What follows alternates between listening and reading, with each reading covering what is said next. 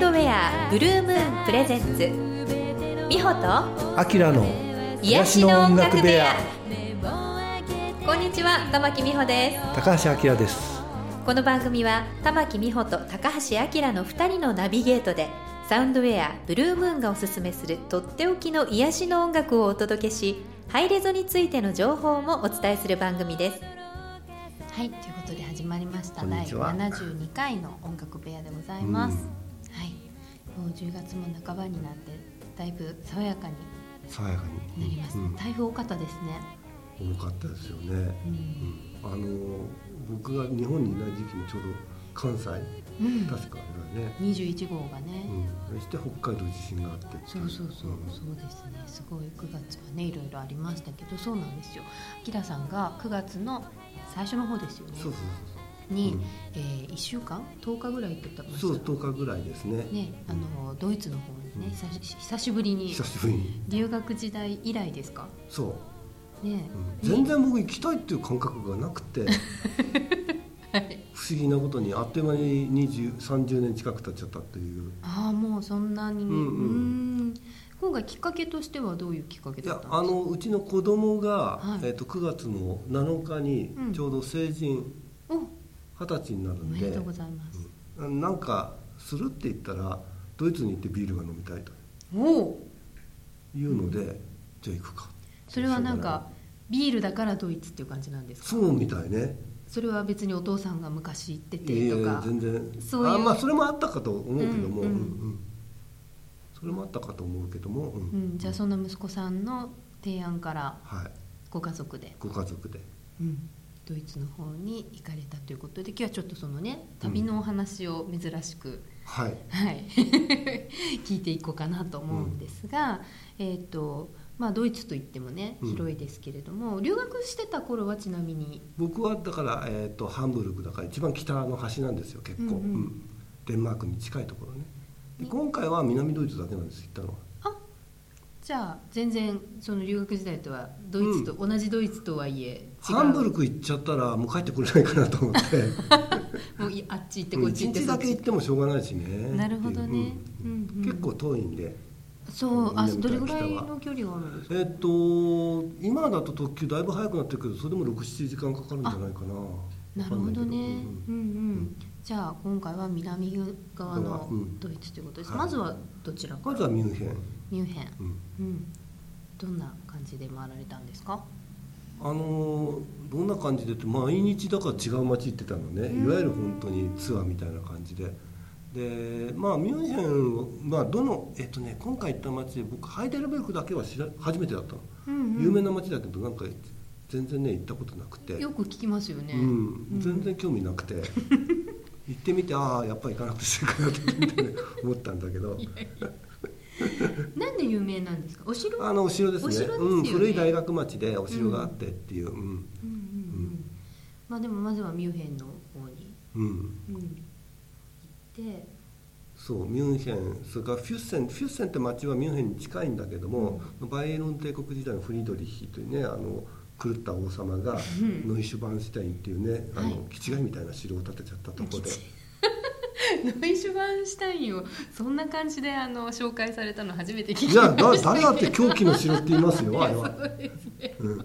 日本人は割とこうロマンティックな感じでね、うんうん。見る人が多いじゃないいやですか。でも見に行けばもう分かりますよ。どういうこと狂ってるかが、うん。あそうですか。うーん。えそこは以前も行かれてたんですか？僕ねノイシュバンシュタインは実は7回ぐらい行ってるんです、5回6回って思ってた。ら7回行ってました。なんでですかそれは？好きなのあ好き。そんななんかめっちゃディスるから嫌いなのかと思っ好きなのってなぜかって要するに僕ワーグナーがものすごい好きで,、はい。であのルードビヒっていうのはワーグナーに狂っちゃってた、うん、でこ国家予算のかなりの額をワーグナーにつぎ込んだわけですよね。でノイシュバンシュタインもワーグナーのこうあれを再現したお部屋がいっぱいあるわけですよ学劇を、うん。それでそこにこう一人ねこうあれしながら浸ってたわけですよ。世界に浸るっていう。ううん。ーんでまあその非常にねや要するに世紀末的な物語なんだけども、はい。そのまあドイツロマン派の後期のロマン派っていうそういう狂気を含んでるんでうん。そこの部分はすごいあの好きっていうか興味が尽きないところではあってでなんか人が来るとノイシュバンシュタイン行きたいっていう人多いから、まあそうですよね、うん連れてってあげるってことはせっかくドイよかった。ならっだからうん都合7回目でした今回。移動は車で移動して移動は電車です。あそうなんですね、うん全部電車で。すへー電車で回れるんですか？ドイツって。基本結構回れますよ、うーん。うんただあのいわゆるそのロマンティック街道って言われるところは、は電車が通ってる街はあんまり少なくて、はいはい。だからそのフュッセンに行ってローテンブルグに行ってっていうだけでうん。その間のリンケンスビューとかそういうちっちゃい街はバあの車じゃないといけないね、うんうん。うん。じゃあ電車でずっと列車の旅で、うん。ドイツの電車本当に今回乗ってみても思ったけど本当に気持ちいいのね。あそうですか。実に静かだしね。へえ、日本の電車と全然あそうなんですね。違いますね。へえじゃあ割と長時間乗っててもうん。疲れにくい、結構移動がうんそうだね。5時間乗り換えて5時間とかそういうの多かったんだけど、うん。全然楽だああそうなんですね。うん。ご家族はノイシュバンシュタイン行ってどうおっしゃってました？いやまあ面白かったと思いますよ、ううんん、うんうん。これは気違いだよねって言ってましたけどね。気が狂うよねってこんなとこに一人でいたら召使いはねあの、まあ、ルドヴィヒっていうのはちょっと人を寄せつけないとこがあったから、うん。自分で一人でこもうためにいろんな部屋を作ったわけですよ。なるほどね、暗い部屋をね。あそこにずっといたら気が狂っちゃうよねでもそこが好きなんですよ。ね、うん。住みたいとは思わないよでもちょっとその空間をうん。今回もじゃあ味わいに、まあでもねあのトータルに見るとバイエルンの時代っていうのはそのあの、まあ、戦争もあったしいろんなことがあるから国民はその軍事費に割いてほしかったのを文化にねうん。芸術の方が平和じゃないかといったうん。素晴らしい方であって。素晴らしいですね。でうん。トータルに見るとその後100年でどれだけ儲かってるかっていうとねあー。観光客で。なるほどね、うんそうですよね。そうだよね。うん。戦争やるよりは良かったよねっていう。まあ後世の人たちはおかげで潤っているわけで。うん。街がね、うんそうなんですそれはそうですよね、うん、でそれからどういうルートに？そこからだからローテンブルグハイデルベルクでケルンに行ったのか、うんうん。ケルンは一番僕最初に住んでた町なんであそうなんですね。結構それは懐かしかったですね。うん。ちょっとね。何があるところなんですか？ケルンは大聖堂、大聖堂うん、ね、駅前に、うん本当にでい、かいゴシック建築のね、うん。でかいやつがある。まあそれあとライン川がすごい綺麗なところだしね。うん。なるほどね。じゃあなんかこの辺で一曲ちょっとうん。お届けしようかと思全然関係ないんですけど。そうですね。まあでも一応。空気感を。空気感あるかどうかわかりませんが、今日は何を？ちょっと未発表のものなんですけども、はいこの前5月6月7月とこうソロライブをやってた時にね、うんうん。えー、とライブに連続で来てくださったお客さんにあの限定でプレゼント CD を作ったんですよ、うん。その時に要するに即興演奏をはいいくつかまとめたんだけども、その中の1曲をということで全然題名もないインプロビゼーションナンバーワン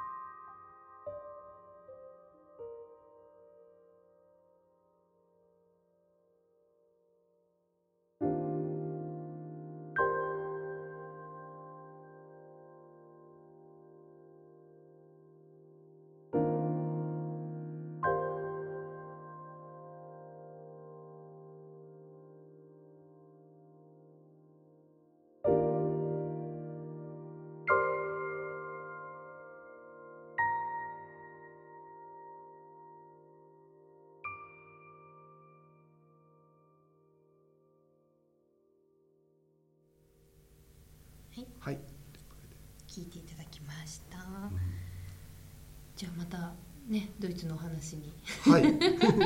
もう大体ネタ今日は。戻ろうかと思うんですが、今回あれビールをねうん。息子さんが飲みたいっておっしゃってるわけですよ。実際どうだったんですか？あやっぱり美味しかったね。あそうなんですか？うん。いややっぱりすごい。僕も久しぶりにうん。毎晩結構それがね面白いのあの一応僕ほらドイツ語結構ペラペラじゃない？はい。でこうちょっとしたあれですぐこう店員さんがこう気づいてくれるのよ、うん。なんでそうあの喋れるの？って普通の観光客よりは喋れるからさ、はいはい。で実はこういうことでって言って久しぶりに来てて「なんで来たの?」ってこう息子がね二十歳になってって。言ってうん。そのために来たんだ」ってう言って。ん「うん、実は」って言った。らなんかもうさその球児さんが嬉しそうにさ、うん。あのいっぱい持ってくるわけよ「サーこれは店のおごりだ」とか言って。でなんかお客さんにも話してるお客さんからさ「これどうぞ」とか言ってさ、えボンボン来ちゃって。ー、いいネタじゃないですか、うん、で別にそれをね狙ったわけじゃないんだけど 結局毎晩それの繰り返し結果的に。結果的に。へえそんなようなね。息子さんも喜んでました？うんすごい。あの喜んでましたなんかあの前にうん。ハンブルクに留学してた頃そのあんまり美味しいものがなかったみたいなことをうん。言ってたような気がするんですが、ドイツ料理やっぱりね、うん。いやあの美味しいっていうか飽きるよね、あー。だから1週間限度だと思う 毎日毎日じゃがいものななんかと、うん。うん肉とうん。食べてたけども、うん。もう最後も空港でフランクフルトの空港で最後にそれ食べて、うん。いやこれでおさらばできるよねっていう感じ。本当にそんな感じなんですか？必ずじゃがいも料理とお肉料理必ずありって感すね、なんですか？うん。ソーセージとじゃがいもかね。うん。そんなんそんな感じ。それが中心でみたいなでももうもうこの1週間は食べ続けようと。うん。帰ったらもうやめようと でもそれはそれで、その日本で食べるソーセージとかよりなんかいろいろうん、美味しいしあとビールと合うねやっぱりね。ああなるほどうね、ん、それは確かにそうだなと思いました、うん。ビールが引き立つなと思ったし。うーん。美味しいんだけどもやっぱ飽きるかな。ああ飽きるかな、うん、どうしてもね。どうしても、うん。うん。だから普通向こうにいたらたまに食べに行くのはいいけどもはい。いや 毎晩あんなもん食べてられないよじゃあなんか主食がお芋みたいな感じなんですか？割とねそうですよね。もうパンとかじゃなくて？あのねでもねえっとこれは話し出すと長いんだけども、うん。ドイツって基本的に夕食ってカルテスエッセンって言ってカルテってこうあのクールかな？えっと、あったかいもの食べないんだよ。でど、えっと要するにパンに何かバター塗ってハムのっけソーセージ乗っけて食べるぐらいの。あであったかいものは昼食はあったかいスープが出てきたりなんかパスタ食べたりとか、うんー。えじゃあメイン的なご飯はうん。昼食なんですか？そうなのね。で僕それあの病院入った時に病院で入院したことがあるんだけど初めて知って、うん。夜にパンしか出てこないのよ。うん。スープも出てこないわけ、うん。ですごく日本人的に考えると寂しいよね。確かに。なんかあったかいご飯と味噌汁食べたいじゃん。全然そういうのがなくて、うん。だからあの本来のドイツの食事っていうのは割とねあの質素なんですよね。そういう意味ではね。ね。うん。まあ、それを守ってる人は少ないかもしれないし今ドイツどこの都市でもどんな料理でもあるから、あうんーイタリアンだろうね、まあね。フレンチだろうがなんだろうが、あとアジア系中東系がものすごく増えてましたね、お店が？うん。あそうなんですねものすごいもう全然やっぱり30年の威力はすごすごいなと思った。アジア系っていうと？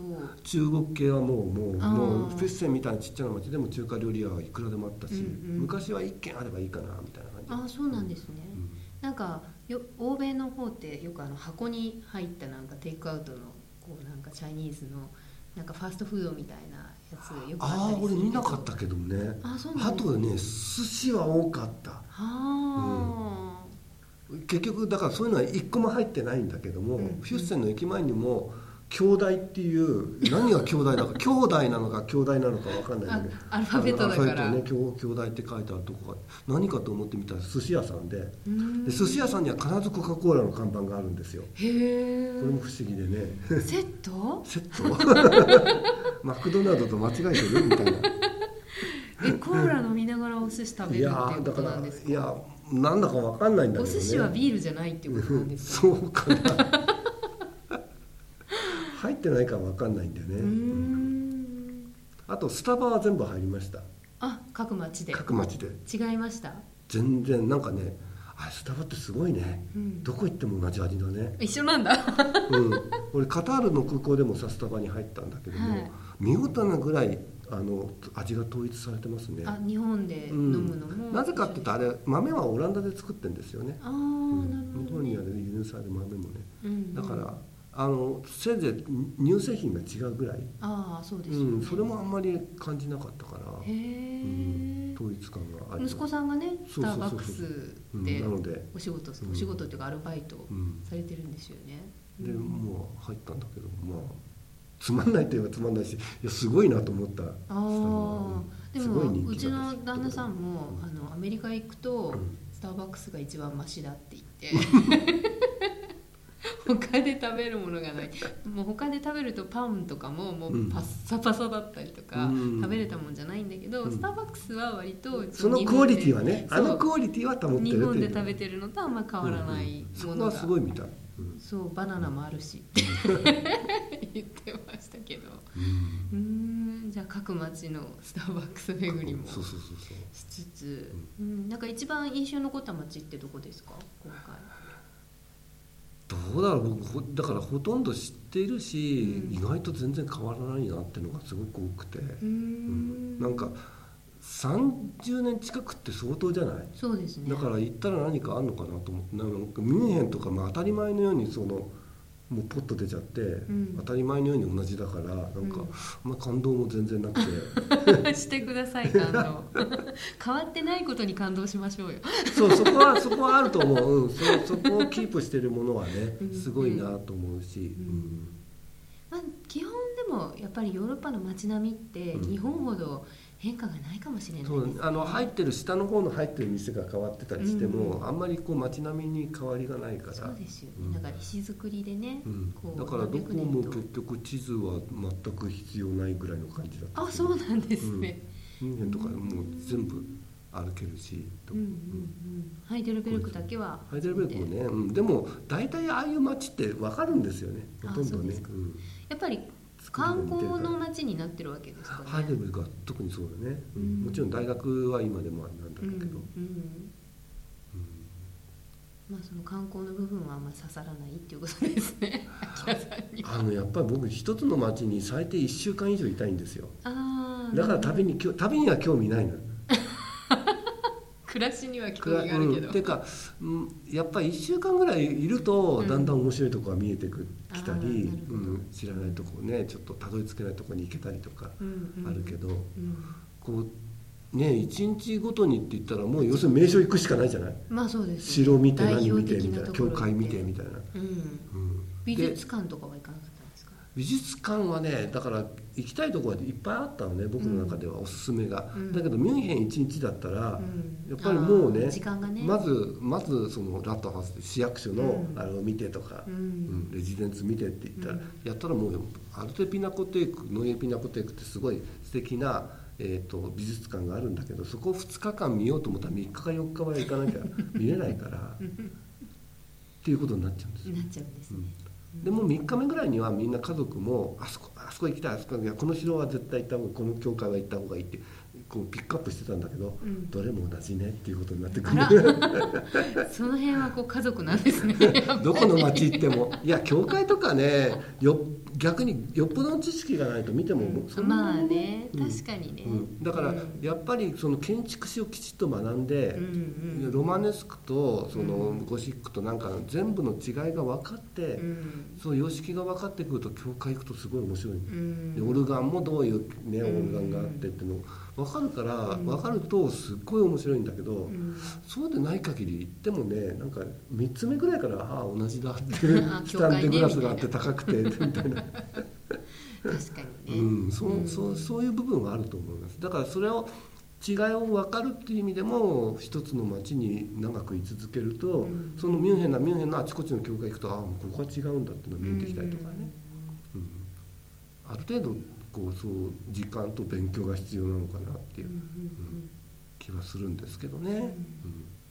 とはいえ30年ぶりのドとはいイツえ、また行ってみようかなとかなりました？あのね僕南ドイツってすごい嫌いだったんですよ。あ。そうなんですか？で昔はその北と南っていうのはもともとそのバイエルン帝国とプロイセンっていうのをうん。昔のあれがあってで当時は僕が行った当時は東ドイツ西ドイツってあったけど、うん。東と西って感覚よりはうん。北と南ってあれの方が、そのなんていうか人種的な違いっていうかね、んうん文化的な違いが大きくてでどうしても北に住んでいるから、うんうん。みんな南をバカにしてるわけですよ。バイエルンの百姓っていう感じでね。はで実際行ってみると鉛はすごいきついし、ーうんうん。でどうしてもね当時の感覚としては南の方が外国人差別が強かったです、うんうん。ハンブルクはすごい外国人が多いところで、うん。あのなんかそういう意味ではね全然差別される感じがしなかったんだけど向こうに行くともうもろにそういうのが感じられて、あのそういう意味であんまり好きじゃなかったんだけども今回行ってみてもう普通のフュッセンだろうがそんな田舎町でもやっぱり外国人多くなってるし、うん。うん観光客ももちろんすごく増えてるしもう本当中国人だらけどこも。ああそうなんだ。うんびっくりするぐらいはあであとやっぱりミュンヘンについてからえって思ったんだけどすごくこうあんなに久しぶりにしてはドイツ語はすごい通じるのね。うんで問題なくこう話せててなんでかっていうとやっぱり鉛が薄くなってるんですよ多分。あそういうこと。うん、僕はそうすごくそう感じて彼らに言ったんだ。彼らはそんなことはないって言うんだけど、うんうんでも多分やっぱり30年ね、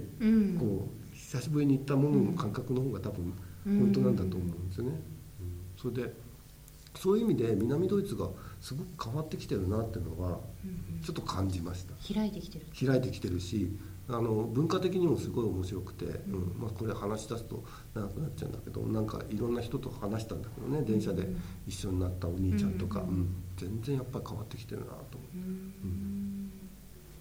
面白いですね。じゃあまたせっかく言葉も使えるということが、言葉も使う、まあ、ある程度使えるということは分かったんで、ん。うん。まあやっぱりすごくドイツ語を話すと向こうもねあのえ英語も喋れる人は多いけれども、うん。全然こう違うし、そりゃそうですよね、うん、フレンドリーに話してくれるし、うん。いろんなことがあるんでね。うん。面白いですよね。じゃあ素敵な二十歳の記念のうん、ね旅になりましたね。そうね子供は結構ほったらかしで俺あの もう1時間後にここねっていうぐらいまでこうちょっとあちこちやってたんだけども、うんやっぱりほらあの片言の英語でもコミュニケーション取るのってね大事だから、うん。その時をつけると全然今度が違うからね、うんうんそれ結構見てたら、うん、なんだなんだできるようになってきたっていう感じがあったから、面白いそれはいいなと思いました、はい、ということで、今日はキラさんの旅のお話を聞きましたが、うんえっ、ともう一曲はい。ここで聴いていただきましょう。はい。またはい。七種のインプロビゼーションを。はい、じゃあ、えー未発表の CD から、は、はい。いもう一曲インプロビゼーションを聴いてください。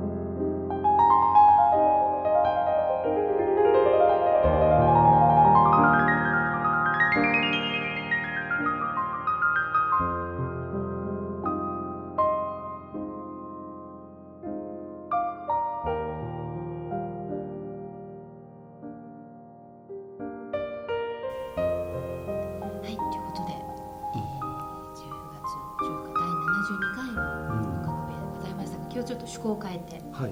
ねあきらさんのドイツのお話を聞いてまいりました。これ思考を変えたんだ。変えました。はい。はい。ね私もハワイの話とかしたいなとか思うんですけどまず行かなきゃいけない。っていうあそうか。言って言ってないハワイの話。行ってないですまだ。それいいんじゃないかな。えー、ねえっ、となんか告知はありますか今回は。ないですねないですか？ね。はい、じゃあ、えー実はですね次回、うん。えー、73回はですね、まあ、今日のこの流れを受けてといいますか、えードイツの音楽についてねちょっとまた特集をしてみようかなと思っておりますので、どうぞよろしく。なんかすごいあの初めて聞いたみたいな。うん。えそんなこと初するの初めて聞いたみたいな顔するのはやめてほしいなって思いながらここにいますけれども、はい、そういう予定になっておりますので、はい。また皆様ぜひ楽しみに聞いていただきたいと思います。はい、それでは次回までどうぞお元気でお過ごしください。さよなら。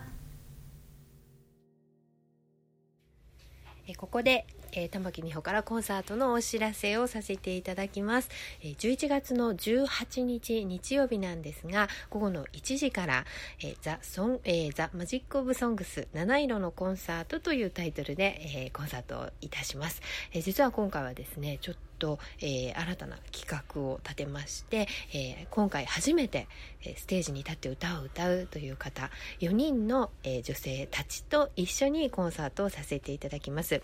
えーこう歌をステージで歌うっていう体験っていうのは本当にあの素晴らしい楽しいもので、えーそれをですね初めて体験するドキドキワクワクの女性たちのす素晴らしいこう波動がね乗った歌をたくさん浴びていただきたいなと思います。私も歌わせていただきます、えー11月の18日日曜日1時から、えー赤坂見附川桜歯科にて開催いたします。ザ・マジック・オブ・ソングスコンサートぜひぜひ来てください。